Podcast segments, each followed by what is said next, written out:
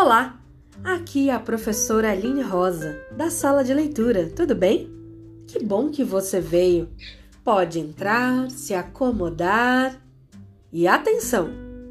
Perna de índio, mão no joelho, zíper na boca. Olhos e ouvidos bem atentos, porque a história vai começar.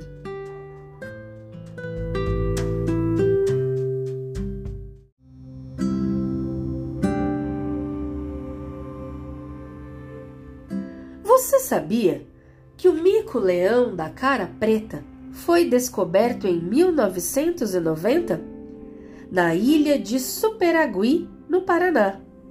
Esta espécie tem o corpo dourado e a cara, claro, só poderia ser preta. Seus hábitos não são muito diferentes dos demais micos. Eles costumam viver em grupos familiares, com cerca de cinco indivíduos, que em geral incluem um casal em idade reprodutiva e seus filhotes, de diferentes gestações.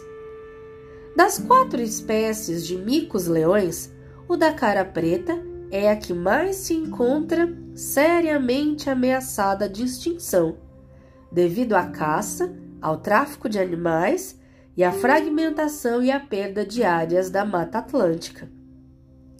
Adaptação da revista Ciência Hoje para Crianças, em julho de 2003.